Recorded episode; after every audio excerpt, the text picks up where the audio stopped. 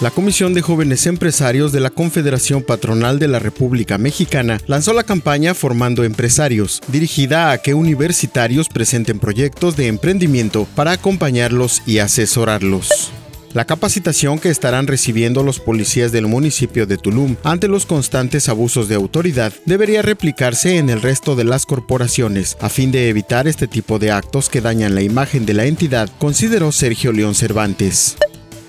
Toda la información completa a través del portal www.lucesdelsiglo.com.